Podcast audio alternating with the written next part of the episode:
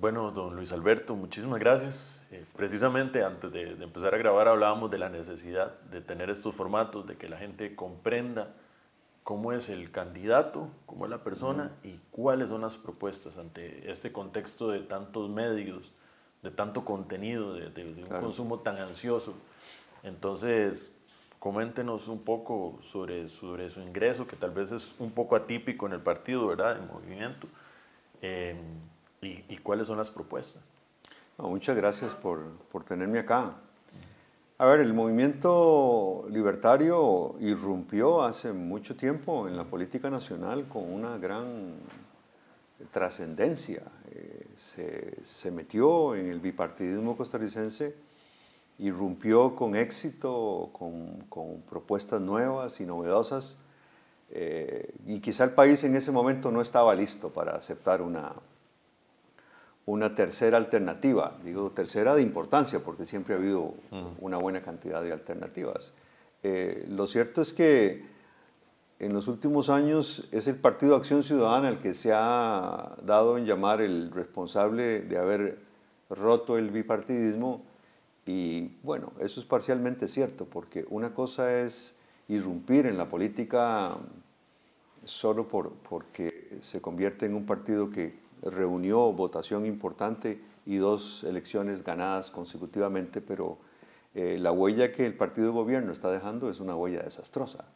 A diferencia del movimiento libertario, que eh, tuvo representantes en la Asamblea Legislativa, está en un proceso de renovación en este momento y pretendemos llevarlo de nuevo a donde estuvo y más arriba. Eh, de tal forma que para la política nacional cuando la gente solo se está fijando en, lo que pasó antes y no en lo que puede ser posible una agrupación como esta, con la gente que tiene, que sigue teniendo, con los dirigentes eh, eh, veteranos, por decirlo así, que todavía están en el movimiento libertario y con los que hemos, venido incorporándonos, eh, puede estar perfectamente confiada de que vamos a proponer, como lo estamos haciendo ahora en esta campaña, y luego en las elecciones municipales, eh, cuando corresponda, en el 2024 y para adelante, eh, las mejores ideas, los mejores propósitos y por supuesto la convicción absoluta de que lo que vayamos a proponer son aquellas cosas, aquellas ideas, aquellas iniciativas que el país y nosotros mismos como proponentes estamos este, no solo dispuestos a cumplirlas, sino eh, a hacerlas realidad porque son viables, porque son posibles. Siente que agarra el tren justo a tiempo, lo agarra tarde, eh, ante la salida de don Carlos, ¿cómo lo...? Bueno, desde luego que mm, el, el, tiempo no fue el mejor, precisamente porque hay un relevo, no solo un relevo dentro de un partido en reconstrucción que, que tiene todo el derecho de recuperar esa reputación que perdió y que la perdió por personas que hoy no están en el movimiento libertario. Pero nunca es tarde en este caso concreto, porque la, atención de los costarricenses, si bien es cierto, siempre hemos creído que estamos muy bien informados sobre cuestiones políticas, eh, ahora lo que estamos es fundamentalmente muy confundidos con 25 candidaturas a la presidencia de la República. Entonces no estamos ni hemos estado poniendo atención eh, en, las últimas, en las últimas semanas o en los últimos meses, desde, desde que las candidaturas terminaron de formalizarse e inscribirse debidamente en el Tribunal Supremo de Elecciones. No, no es un ingreso tardío, porque la atención no se está eh, concentrando en, en, esas 25 candidaturas. La verdad es que la atención se está concentrando en no más de 5 o 6 candidatos que la gente poco a poco va distinguiendo que tienen la capacidad o podrían tener la capacidad para gobernar este país. Y como no se está concentrando en eso, no ha decidido su voto, lo cual no, significa que no vaya a votar. Y como no ha decidido su voto, tampoco está muy interesado en estudiar esas candidaturas, pero yo creo que eh, una vez que soltemos la Navidad y soltemos el, el tránsito de fin de año, en enero nos vamos a topar con la responsabilidad ciudadana de decir, bueno, y ahora sí, estamos a principios de enero eh, vamos a estar a un mes de la elección en la primera vuelta, porque habrá una segunda vuelta de seguro. Y vamos a tener que pensar en quién votar. En ese sentido, cuando pensemos o vayamos a pensar en quién votar y nos fijemos en las propuestas que están en la mesa, que se están discutiendo, eh, yo estoy seguro que el costarricense va a distinguir fácilmente quiénes no, que seguramente son 18, 19 los que realmente, y lo digo con franqueza, porque me parece que también a los costarricenses hay que hablarles con franqueza. La Constitución tiene muy pocos requisitos para ser candidato a la presidencia de la República. Pero yo me pregunto, si usted quiere ser Contralor General de la República, por citar un caso que es una figura del sector público costarricense, un organismo técnico cuya, y la cuya elección, la de la, la persona Contralor o Contralora General de la República, pasa por un escrutinio riguroso sobre todos sus antecedentes, porque es básicamente un controlador del gasto público. ¿Por qué esa elección es tan rigurosa y por qué los candidatos o candidatas a ese cargo tienen que cumplir ciertos requisitos que están previstos en la, en la ley? Y uno se pregunta, ¿es cierto que en buena práctica de los derechos humanos la libertad a la participación política debe ser muy amplia, casi prácticamente irrestricta? Pero ejercer la presidencia de la República, francamente, no le corresponde a cualquier persona. Ejercer la presidencia de la República es un cargo de mucha importancia, eh, de, de una enorme responsabilidad que al menos las personas que aspiren a ese cargo deberían tener una serie de requisitos de experiencia y de formación. Eh, yo que vengo del mundo de los derechos humanos estoy diciendo esto con mucho cuidado, con mucho cuidado porque no, no quiero aparecer como alguien que cree que es el único que puede ser candidato. Pero sí quiero aparecer como lo que soy. Alguien capaz de ser candidato a la presidencia de la República porque también sería capaz de gobernar este país. Okay. Tengo por acá que fue observador electoral en 44 elecciones en más de 15 países. Mire, yo después de la número 48 me cansé de contarlas, okay. pero tengo los, las credenciales de cada elección. Ahora, la observación electoral a la que usted se refiere ahí, y me alegra que lo mencione, no solo fue tomar un avión y dirigirse a un país de América Latina a ver la elección tres días antes, es un proceso que arrancaba desde seis meses antes del, día de la elección, sobre todo las elecciones presidenciales, y continuaba al menos seis meses después. Un poco para valorar dentro de las candidaturas propuestas en cualquiera de esas elecciones. Estamos hablando de 48 y tal vez un poquito más de procesos electorales en más de 22 países de América Latina y repitiendo en algunos de ellos, como en países muy importantes como México, como Argentina, como Brasil. En Argentina son todo un tema, ¿verdad? Las, las elecciones. Ah, en Argentina son como los tangos, puede usted encontrarse cualquier cosa, ¿verdad? Es muy fuerte, muy Pero bueno, eso me dio una gran posibilidad de aprender no solo de cómo se formulan las campañas, sino después en el seguimiento posterior. Es curioso que seis meses después también hay un seguimiento. Sí, nosotros continuamos un seguimiento y los que somos como yo, muy aficionados al seguimiento de los procesos políticos, especialmente en nuestra gran América Latina, se quedaba uno vinculado a, la gestión presidencial, sobre todo en los países con mucho más, este, con mucho más nombre y con mucho más complejidad, así como usted menciona Argentina, como Brasil, como la misma Venezuela, como Colombia, ¿verdad? Eh, toda la región andina, con una serie de cambios y movimientos a la derecha y movimientos a la izquierda. Y ni qué decir de América Central. Conociendo este contexto de, elecciones en toda la región, lo, hemos hablado con otros candidatos acá también, el hecho de que haya tantos candidatos en esta en, esta, en específico que estamos viviendo ahora, obedece a que está enferma la política hasta cierto punto. No, no, no, yo no creo que es eso. Me parece que sí hay una, una especie de, de depreciación de los mecanismos de la representación política, de nuevo, porque, eh, porque cuando algunos de estos movimientos sencillamente se inscriben para hacer un partido nuevo. Para hacer un partido nuevo, pocos meses antes, sin ningún antecedente más que la intención del candidato o la candidata, que no tienen una carrera. Es cierto, usted me va a decir, todos los partidos empiezan alguna vez con una elección, desde luego.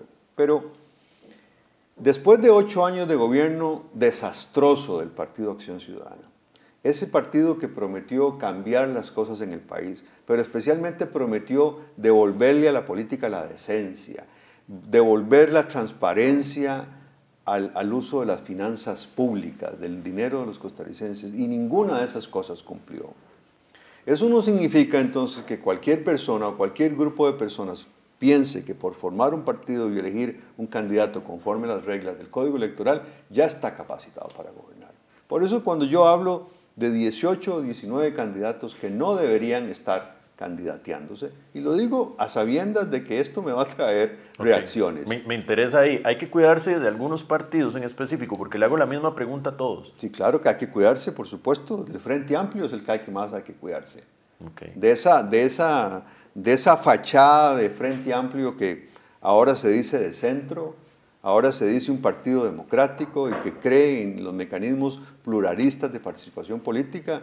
Y dígame ustedes si usted lo ha oído en los últimos años censurar la dictadura venezolana, más atrás censurar la dictadura cubana y más recientemente, no solo la dictadura, el genocidio de Nicaragua. Yo no los he oído hacer eso, ¿verdad? Entonces me preocupa que agrupaciones políticas que están ahí postulándose no nos están contando a los costarricenses todo lo que creen precisamente a, Villalta lo queremos acá. Ya me empezó a seguir en redes sociales ayer, después de las primeras entrevistas, entonces me, encantaría saber también el punto de vista de él con respecto a todo eso, porque hay como una nebulosa en, cómo se, se, manejan esos discursos con respecto a cómo lo que sucede afuera del país también, que creo que a la gente también le interesa mucho. Sí, claro, pero, pero eh, démonos cuenta, a ver, es muy fácil darnos cuenta de estas cosas. Mire, entre la primera y segunda vuelta en Chile, un país con una enorme vocación democrática, que pasó por 30 años con una dictadura sangrienta como la, como la de Pinochet. Y vean qué paradoja, una dictadura sangrienta que le dio a Chile un enorme crecimiento económico. O sea, economía, prosperidad, crecimiento económico, mientras sojuzgaba a ese pueblo. Bueno, el señor Boric, ¿verdad? que tuvo una enorme coalición de partidos de izquierda, dentro de ellos el Partido Comunista, en la primera vuelta. Ortega gana, gana es un decir, ¿verdad? Termina de arreglar esa farsa de la elección nicaragüense y se, y se reelige con, esas, con esa farsa. Y el Partido Comunista chileno, parte de la coalición que llevó a, al presidente electo de Brasil, se separa, perdón, reconoce a Ortega, como si, fuera, como si hubiese sido electo legítimamente en una democracia legítima, y Boris se separa de, de, ese partido y pasa a la segunda ronda con un discurso de centro. Bueno, es que a estos muchachos ni siquiera se les ocurre nada original. Hacen exactamente lo mismo. Hacen exactamente lo mismo. Se mantienen en su lado oscuro, ¿verdad? Y cuando tienen alguna oportunidad de crecer, como ocurrió en Chile, entonces se colocan al centro. A ver, el movimiento libertario siempre fue un partido de derecha, centro-derecha. Y ahí no hay ningún problema con eso.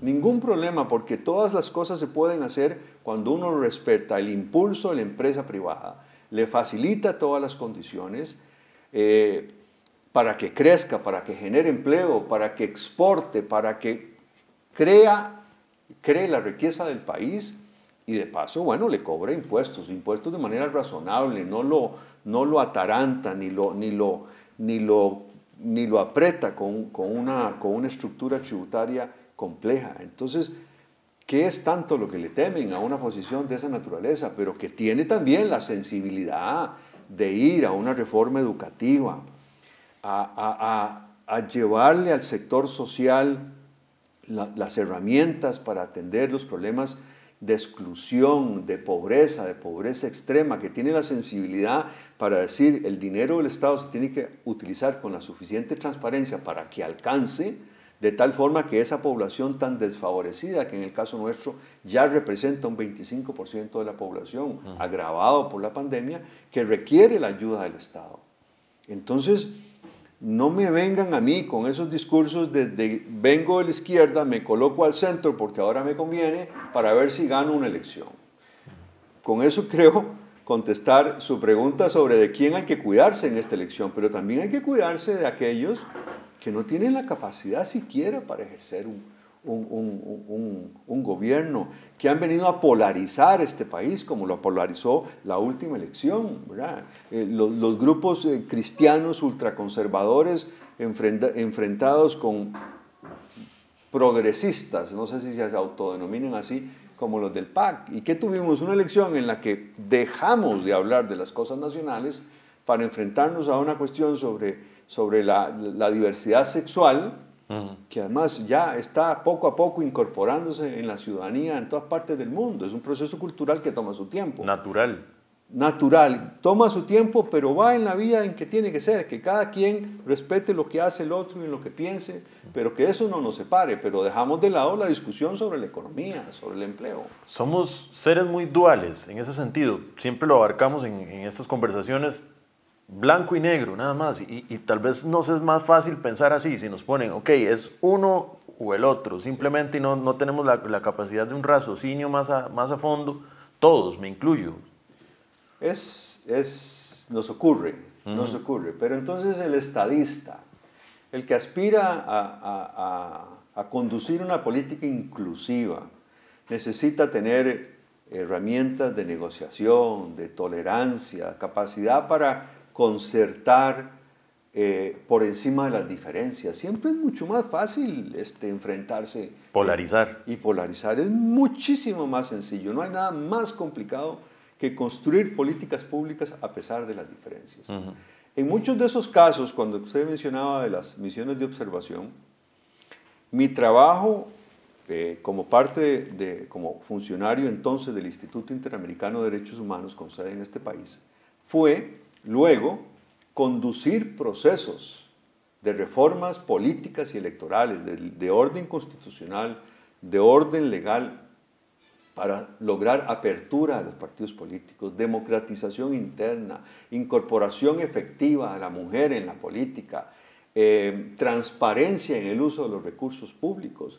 Inclusive el proyecto que yo me siento más orgulloso es un proyecto que con, de los Estados, con fondos de los Estados Unidos eh, condujimos en, El Salvador, que es el proyecto más caro de asistencia político-electoral, casi 4 millones de dólares, después de la incorporación de la izquierda que se constituyó, la, guerrilla salvadoreña que se constituyó en el Frente Farabundo Martí para la Liberación Nacional y que gobernó luego varios periodos junto con la extrema derecha salvadoreña.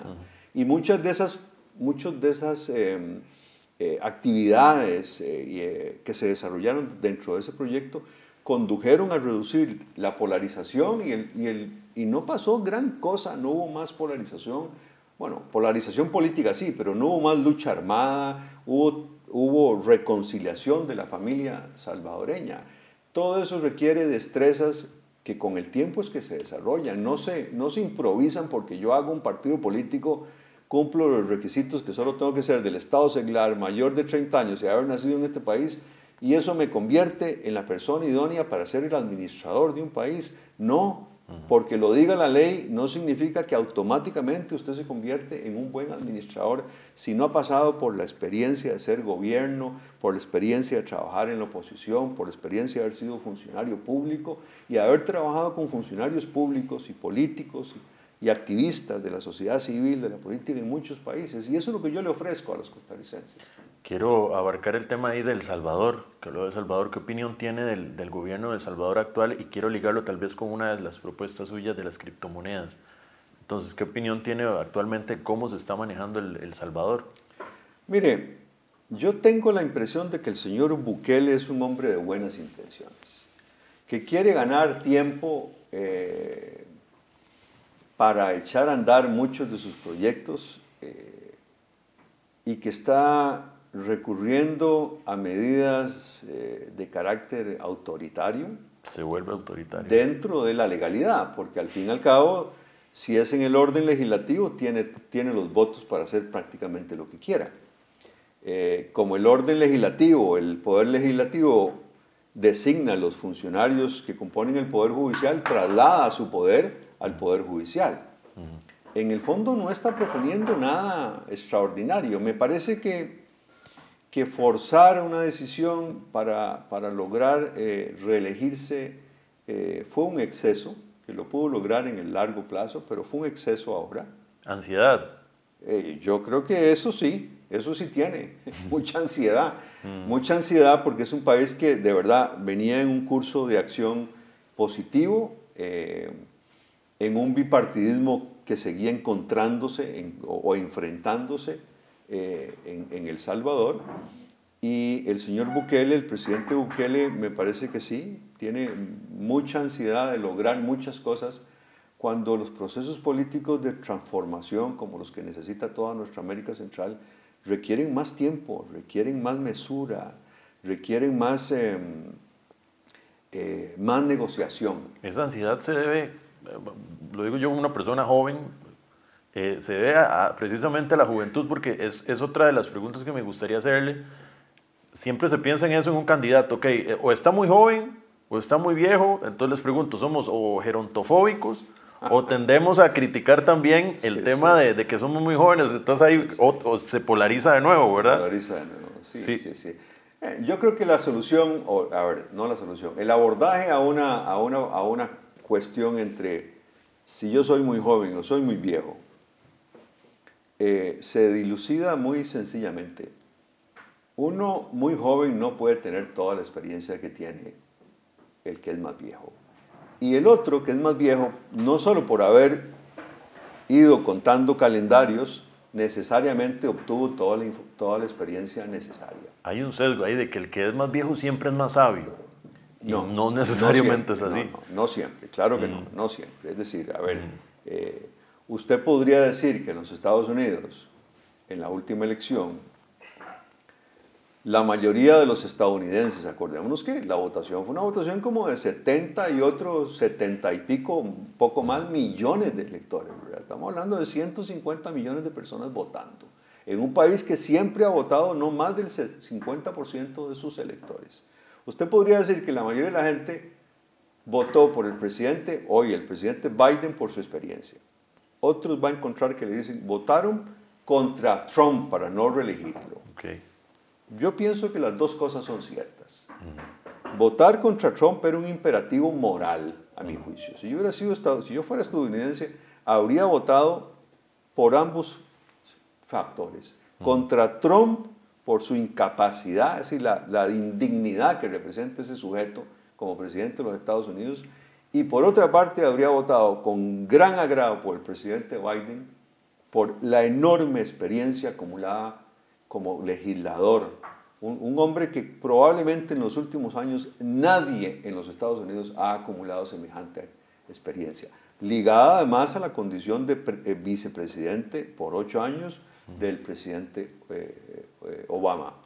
Por lo tanto, para trasladarlo a nuestra situación actual, este, no todos los viejos son sabios, ni todos los jóvenes pueden aducir que tienen la experiencia ni la capacidad. Hay un, hay un término medio en el que hay que fijarse y yo, desde luego, eh, porque acumulo años y acumulo experiencia, por supuesto que me apunto a mí mismo, pero no solo porque soy yo, es que si yo encontrara en los demás contendientes eh, condiciones de experiencia con los años acumulados, eh, estaría con esa persona.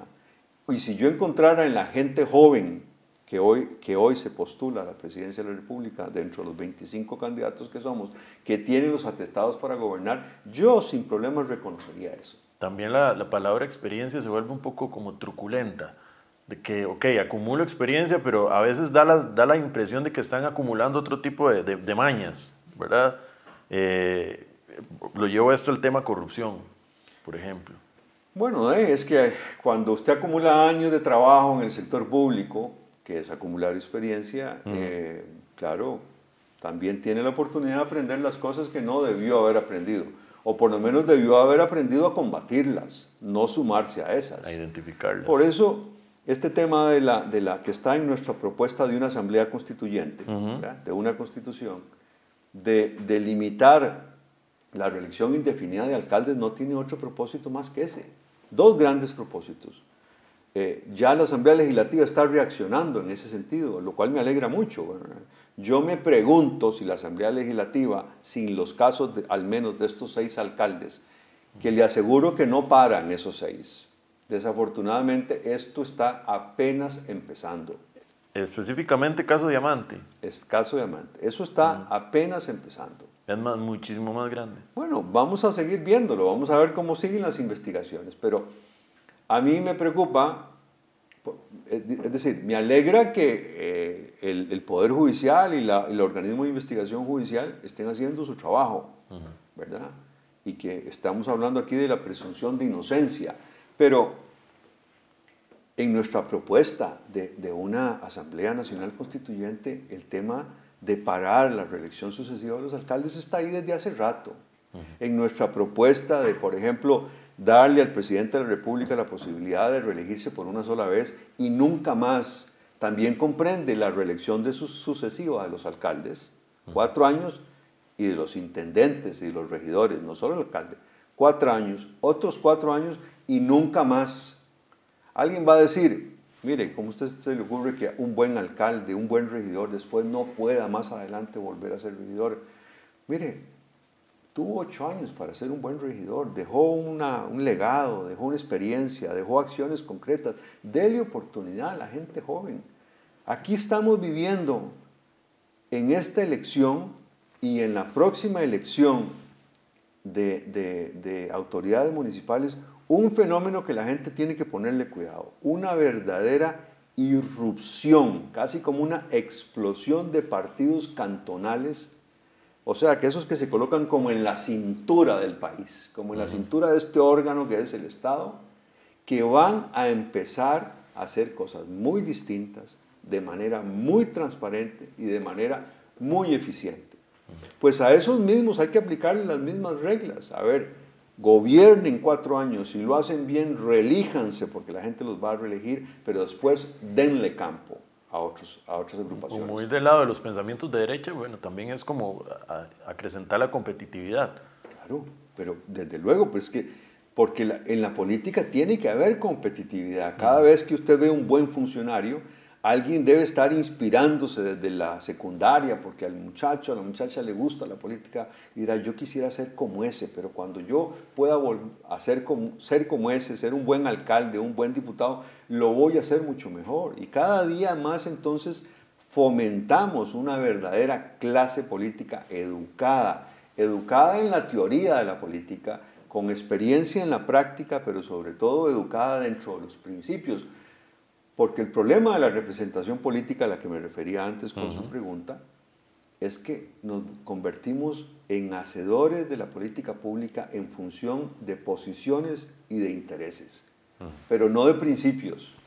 El principio de la eficiencia, de la transparencia, de la responsabilidad, de la, de la, de la convicción sobre la rendición de cuentas. La política, mientras esté basada en principios, es una política sana. No importa quién sea el candidato, no importa que sea el partido. El tema es que ni todos los partidos ni todos los candidatos están en las mismas premisas. Llevándolo al tema de la competencia que hablamos, ¿verdad? De eso estar ahí, eh, hablemos un poco de los monopolios en el país. ¿Qué, qué piensa hacer en, si, si, llega a ser presidente con respecto al tema de los monopolios? Le cuento, pero que no se nos quede colgada la, la otra pregunta que usted hizo. Okay sobre Bukele y las criptomonedas. Algo que usted quiera volver sobre eso. Claro, claro. Yo ya... Démosle ahí, démosle ahí. Al ya he manifestado mi, mi, mi, aprobación al tema de las, de las criptomonedas. A ver, como todo en la vida, esto requiere un poquito de legislación y requiere mucha, mucha eh, transparencia. Pero mire, es que no solo con las criptomonedas se pueden hacer cosas muy buenas, también se pueden hacer cosas muy malas, desde luego. Pero el mejor ejemplo de que las criptomonedas no son lo perniciosas que la gente cree que son, es que ni la Reserva Federal de los Estados Unidos, ni, la, ni el FBI, ese FBI que lo vemos en todas las películas y que todo, todo el mundo lo tenemos arriba. Lo tenemos ahí arriba. Además, todo mundo, todos quisiéramos tener una policía aquí como el FBI, que es una policía científica. Ninguna de las dos entidades del la primer economía del mundo, han declarado a las criptomonedas una amenaza. y hasta cierto punto no han podido regularlas bien del todo. Es que son prácticamente irregulables. Porque eso es ese es el principio, de hecho. Ese es el principio, de hecho, pero eso no tiene por qué hacerlo... Eh, nocivo. Nocivo, claro que no. Pero bueno, dejo, repito mi, mi convicción de que por medio de las criptomonedas la economía puede tener un enorme, un enorme eh, impulso. Pero a ver, todavía no estamos hablando de cosas más complejas que las criptomonedas, que es la reactivación económica en el mundo de una cosa que se llaman los, los, los eh, NFTs. NFTs, siempre les hago la misma pregunta. Los NFTs, ¿verdad? Para, los, para los que nos escuchan y nos ven, ¿verdad? La N es de non, la T de, de, la F de fungible y la T de tokens, o sea, elementos en el mundo virtual que se comercian. Una cosa impresionante y mueve millones de millones, pero hay gente que puede vivir y generar riqueza de eso. Es casi como tener un empleo virtual que es el de comerciante. Nosotros trabajamos en ello. Entonces, más bien, una de las cosas que hacemos acá a todos los que estamos entrevistando, le vamos a dar un NFT que se llama Coffee Crypto, que es basado en hacer una sociedad sobre el café para que todos los que tengan el NFT puedan acceder a eventos, a diferentes eh, eh, eventos de beneficencia, por ejemplo, para reactivar toda la temática del, café. Un NFT que qué bueno que lo trae de una vez a la mesa. No, y yo me apunto, eh, yo sí, me apunto. totalmente, lo va a recibir, le vamos a dar un NFT. Por favor, claro, tengo dos de mis hijos metidos en eso. Y es un trabajo. De que, hacen sus propias actividades. Es un trabajo, es un, negocio completamente lícito. Ahí nadie engaña a nadie. Es muy tiene riesgos como todo, eh, pero igual tiene riesgo meter la plata en, en, otras, en otros lugares y en financieras y vainas de esas, ¿verdad? ¿Cómo quedan los intermediarios ante todo este tema blockchain y demás? Eh, NFTs es un ah, certificado digital, los intermediarios que son bancos. Yo tengo amigos, de hecho, ¿verdad? Lo conversábamos, que ya están llegando a un punto en donde no hay ni que conversar entre si se dolariza o no, si se usa el colón o el dólar, no. Solo voy a recibir pagos en criptomonedas Págame en Ethereum, págame en Bitcoin. ¿Dónde quedan las, las entidades bueno, las entidades financieras están muy preocupadas porque los márgenes de intermediación bancaria, que esa siempre ha sido una teoría del movimiento libertario, eh, son realmente confiscatorios. Mire, si aquí recientemente acabamos de presenciar una queja de, del sector privado de que en, en la intermediación bancaria también cobra el Banco Central y cobran los bancos este, eh, estatales y privados. O sea, es, una doble, es como pagar doble, dos veces el peaje, en la 27. Bueno, en la 27 hay que pagarlo varias veces, pero como, pagar cada, ¿verdad? como pagar cada viaje dos veces porque cada transacción cobra su banco y después cobra el Banco Central. Y por supuesto, por eso es que el crédito en, el sector público costarricense es tan caro. Pero bueno, me desvié con los no, me alegra mucho porque métame a mí en ese grupo, por favor. Está totalmente invitado. Todos les estoy dando el, el, NFT precisamente para hacer esa disrupción. O sea, cuando me decían, pero ¿por qué vas a, a los candidatos presidenciales, presidenciales darles un NFT? Porque ocupo que sea disruptivo. Dárselos y muchos me dicen, no, Dani, no, no entiendo qué es.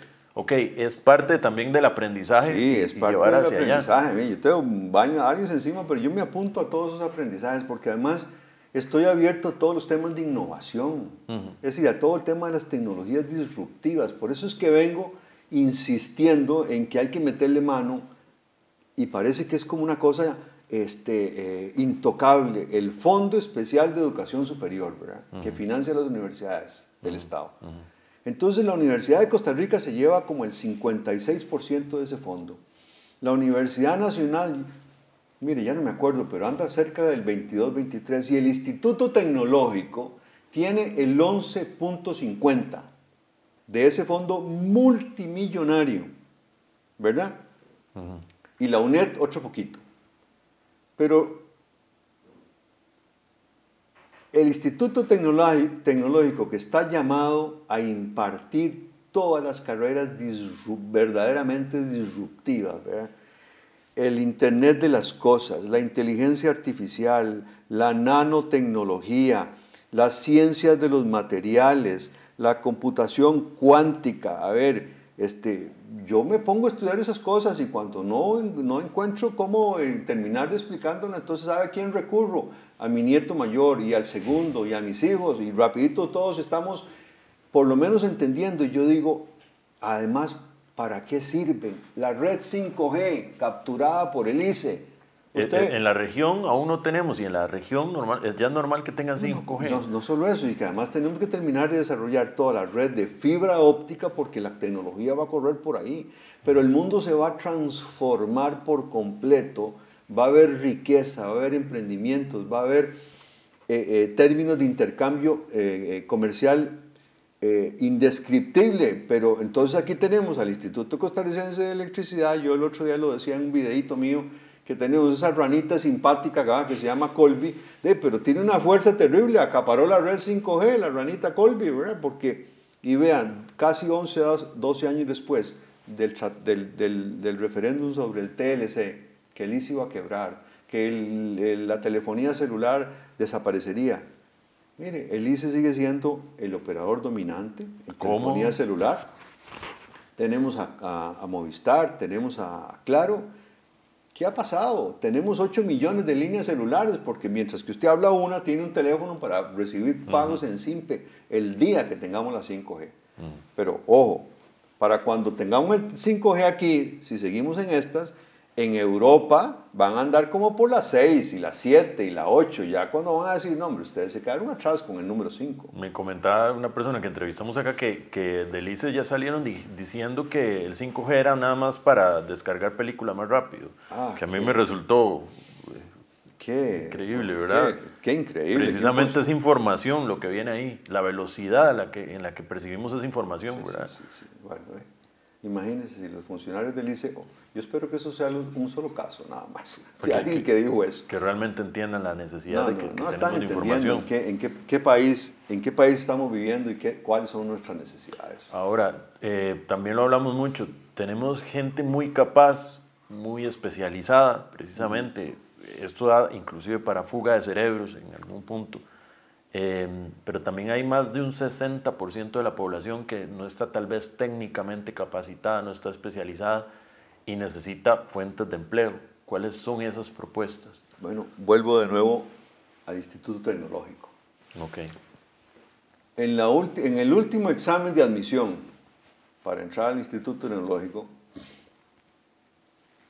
de los colegios tradicionales, de, los, de las de educación secundaria, los tradicionales, ¿verdad? porque el, colegio, uno de los, de los, colegios científicos alcanzaron los mayores porcentajes de, de, aprobación del examen de admisión. Pero de los colegios tradicionales, el 26% fue el, el, porcentaje de los que aprobaron el examen. Pero además, la admisión al Instituto Tecnológico de Costa Rica es dificilísima, porque el 90% del presupuesto ese que viene del Fondo Especial de la Educación Superior, el 90% del presupuesto son salarios. El, 9, el 10% restante son becas, ayudas a los estudiantes. Este dato, así como se lo estoy diciendo, no me lo confirmó en una entrevista la presidenta de la Federación de, de Universidades Públicas, una estudiante del Instituto Tecnológico, con dolor, con pena, reconociendo que no hay más admisión en el Instituto Tecnológico, no solo porque el, porcentaje este es de... 90-10. 90-10. 90 salarios profesores. Claro, y administrativos. Y administrativos y 10% para, que para el consumidor, que son los estudiantes. Bueno, y esos estudiantes son los que deberían estar estudiando en el Instituto Tecnológico. ¿Por qué? Porque nosotros tenemos que ir a crear más zonas francas. Por ejemplo, en la provincia de Alajuela, ¿verdad? Con su zona franca en el Collón. Es decir, nadie la va a tocar, hay que hacerla más poderosa todavía, más eficiente, más grande. Ahora Crecen a un 12% más. Las zonas francas están creciendo bien. Están creciendo bien, pero hay que, llevarla, hay que llevarlas a Limón, pero para llevarles a Limón también se necesita, ahorita volvamos sobre educación, un aeropuerto. Hay que llevarlas a Guanacaste, donde sí tenemos un aeropuerto internacional, debidamente registrado como tal. Y hay que llevarlas a Punta Arenas, no solo al Cantón Central, sino también a Golfito y a Quepos. Pero En el régimen de zonas francas que tiene tantos incentivos y genera tanto empleo, no todos los estudiantes tienen que ser, perdón, no todos los trabajadores tienen que ser muy calificados. El personal de, de, operaciones repetitivas desarrolla la destreza, especialmente las mujeres, y rapidito están en los procesos de formación. Se lo digo con conocimiento de causa porque nuestro hijo menor, que tiene 35 años, trabajó por nueve años en Boston Scientifics, una de las que hace dispositivos médicos. Que los costarricenses tienen que saber que la tercera parte de, los, de las exportaciones costarricenses son dispositivos médicos que generan muchísimo empleo aquí y muchas divisas por la exportación. Pero bueno, las zonas francas necesitan personal calificado, sobre todo en carreras tecnológicas y sobre todo, especialmente en algunos casos, un segundo idioma. Por eso entonces la educación superior costarricense tiene que ponerse al servicio de los estudiantes, de los muchachos que requieren capacitarse en esas, en esas tecnologías disruptivas. Tienen que ser no solo ingenieros, porque la Universidad de Costa Rica también gradúa ingenieros, ¿no? ingenieros especializados que además luego vayan a, adquirir las certificaciones, estas ISO, que además son subespecialidades, de tal manera que las zonas francas en Limón, en Punta Arenas y en Guanacaste, las mismas que las del Valle Central, en La Lima, particularmente en Cartago, la del Coyol en Alajuela, se fortalezcan para seguir generando empleo. Pero óigame, y nos, que nos hay candidatos presidenciales que están proponiendo imponerle impuestos a las zonas francas. Pero ¿a dónde creen que, vivimos nosotros? Póngale un impuesto más a las zonas francas y se van para Panamá. El sector privado es el que siempre termina aportándole. o se van para República Dominicana, donde los van a tratar como reyes, porque además, ¿qué importa que generen tantas ganancias? ¿Acaso a ellos les importa? Si lo que nos importa a nosotros es que generen empleo, que generen mucho empleo, y además hay un estudio reciente de la misma Asociación de Zonas Francas que dice que entre el 2006, 2016 y el 2019, un estudio desactualizado por dos años, emprendimientos de costarricenses en torno a las zonas francas, prestando servicios de alimentación, de transporte a los empleados, de empaquetado, de etiquetado, de contabilidad de cosas de ese tipo, en esos últimos tres años le generaron ingresos a 11 mil costarricenses por el orden de 2.300 millones de dólares. Así que de lo contrario, de lo contrario no se los hubieran ganado. ¿verdad? Y porque las zonas francas se abrieron para decir, mire, la verdad es que yo tengo aquí cuatro buses, ¿Por qué yo voy a tener cuatro buses para trasladar? Póngame usted sus buses y yo me desentiendo de eso. Póngame usted su empresita que, que, me, me, empaqueta, me da empaquetados y etiquetados y yo me desentiendo de eso y me concentro en mi negocio. Por ahí está el tema de la electricidad también. Ah, claro, pero si tratamos no solo a las de las zonas francas, a toda la industria nacional. Porque este parte, perdón, parte de esa, de esa 60% eh, que es operativo, llamémoslo, que no es tan calificado, Em, puede encontrar eh, trabajo en industria, que no necesariamente puede ser una zona franca, pero los costos de la electricidad son enormes. Tenemos casos en esta misma, en esta misma provincia de Alajuela de cogeneradores eléctricos, ¿verdad? A los que están asfixiando, que se endeudaron con préstamos millonarios en dólares para hacer generación asistida para vender esa electricidad, que el ICE dejó de comprárselas y la ley no les permite exportarla. Es juez y parte, el ICE. Pero por supuesto, si tiene toda la vida de estar haciendo eso. Yo no estoy diciendo que hay que cerrar el ICE, pero si lo pusimos a competir en telecomunicaciones, sobre todo en la telefonía celular, que ¿cuál es el temor de competir en la electricidad? La gente se pone un panel solar y empieza ahora con todo este tema de la minería, Bitcoin y demás. Sí, que necesita energía, pero tiene que venir de fuentes renovables, es así. Sí, claro, claro, porque estamos el tema China, ¿verdad? Con todo el tema de minería es, es catastrófico. Entonces, vemos El Salvador que está utilizando energía geotérmica. Eh, nosotros mismos en el, trabajo nos hemos encontrado con personas que ponen en instituciones, en, en lugares, en empresas paneles solares.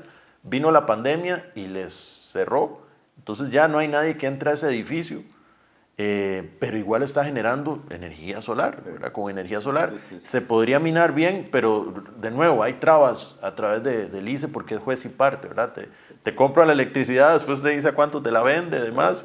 Entonces, el Estado no está para eso. Y esa es una tesis del movimiento libertario que yo comparto absolutamente. El Estado no está para eso. El Estado está para ayudarle a la empresa privada, no para ponerle obstáculos. El Estado no está perdiendo, todo lo contrario. Ese productor de energía de manera alternativa de fuentes naturales va a pagar impuestos también, pero tiene que vender su producto. Se queda con la electricidad y no, no me pueden ni cobrar los impuestos. ¿Dónde la en primer lugar? Sí, sí. Bueno, pero bueno, esas son las cosas del Estado costarricense que hay que cambiar.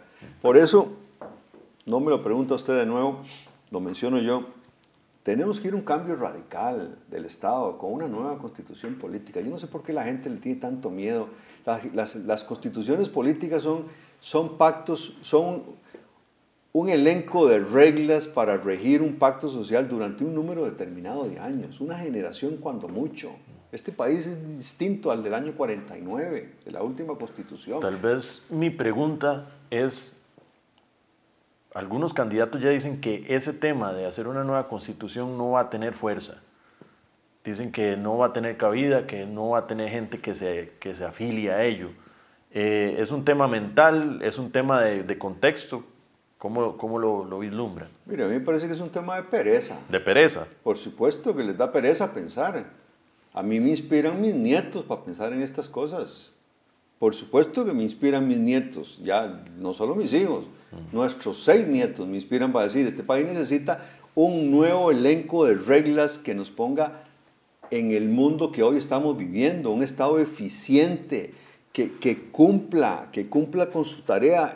La democracia, si no produce resultados, no es democracia. Las democracias son para producir resultados concretos, tangibles y de manera oportuna, porque yo puedo tener la mejor idea que si paso 20 años elaborándola, ya, ya la idea era buena cuando empecé, ya no es ahora. Necesitamos cambios de, cómo elegir los candidatos a diputados, de cómo, cómo gobernar desde el Poder Ejecutivo. Necesitamos sacar la sala cuarta de, la, de, la, Corte Suprema de Justicia y crear un tribunal constitucional que se, que se ocupe únicamente de garantizar que los derechos humanos se cumplan, pero no necesitamos una sala cuarta que interprete la Constitución cuando la letra de la Constitución dice lo que dice. Y eso pasó con el último intento de convocar a una asamblea constituyente. Lo paró la sala cuarta diciendo que no se podía hacer, contrariando la letra misma de los artículos 195 y 196 de la constitución política. Y vaya usted a ver quién le enmienda la plana a la sala cuarta. Bueno, en una nueva constitución va a quedar claro que la sala cuarta no tiene esa capacidad de interpretar la constitución, tiene la, tiene la facultad de, de asegurar que los principios constitucionales se cumplan, no de interpretarlos. Pero además tiene que ser un Estado eficiente, hay que descentralizar el país en la toma de decisiones. Esto, a propósito que hemos venido hablando de reactivación económica, el reto de la constitución de una nueva asamblea constituyente es el reto más extraordinariamente útil de un emprendedurismo ciudadano. Así como estamos hablando de emprendimiento para la, la, empresita de esto y el otro, lo que hemos venido hablando, démonos como costarricenses esa responsabilidad extraordinaria, sobre todo los que estamos en estas edades, de meternos en un ejercicio, insisto, así se llama, así se quiere llamar, emprendedurismo ciudadano para construir una constitución que nos ponga a la altura de los tiempos. No significa que hay que votar la constitución actual por completo. Nadie está diciendo que hay que coger eso y echarlo a la basura. Sí, ese pensamiento radical genera miedo en la gente, precisamente. porque la gente le tiene miedo a lo que no conoce, pero le da pereza pensar. A mí me parece que si los, los costarricenses todavía no, no, están, no están enterados de qué es lo que estamos proponiendo, yo lo puedo entender, porque estamos atarantados con 25 candidatos que solo deberíamos ser 6 o 7, no 10 y 18 excluidos, ¿verdad? No me pregunten los nombres porque si usted quiere yo se los digo, pero no nos atrasemos con eso. usted quita casi 18 de, de entrada. Casi 18 o 19, de un solo, de un, de un solo tiro. Este, quiero decirle, lo que me parece inaudito es que gente que aspire a la presidencia de la República diga que una constitución eh, eh, no sirve para nada, no va a resolver nada, Ustedes saben cuánto tarda una reforma parcial a la Constitución. Ahora acabo de escuchar a doña Linet Saborío decir, y la cito con nombres y apellidos, que hay que reformar la forma de elegir los, diputados, los, los magistrados de la Corte Suprema de Justicia para, para que no se dé toda esa continuidad. Eso requeriría una reforma parcial a la Constitución. Parcial. Una reforma parcial a la Constitución requiere al menos dos años, dos legislaturas, porque por dos veces consecutivas el presidente de la República, no importa cómo se llame, en su discurso a la Asamblea Legislativa el 1 de mayo, tiene que mencionar que hay una reforma constitucional por iniciarse o en el segundo año en trámite. En dos años, para, para, una sola reforma constitucional, usted en menos de dos años tiene una constitución completa. Chile, ese, ese país del que estuvimos hablando hace un ratito acá, está, estuvo en medio de una elección presidencial, ¿verdad? que se resolvió el domingo pasado está un presidente gobernando hasta mayo y está discutiendo una constitución política eh, que tiene un plazo de 15 meses. Y no está pasando nada más, el país se tranquilizó, porque en, en, en, el plan de hacer reformas parciales estamos haciendo, estamos haciendo exactamente lo mismo que hace el MOP con las carreteras. Parchando bacheo, parches, remiendos. Este es un país experto en remiendos. Usted dice que doña Linet viene a hacer esos remiendos. Doña Linet está proponiendo otro remiendo más.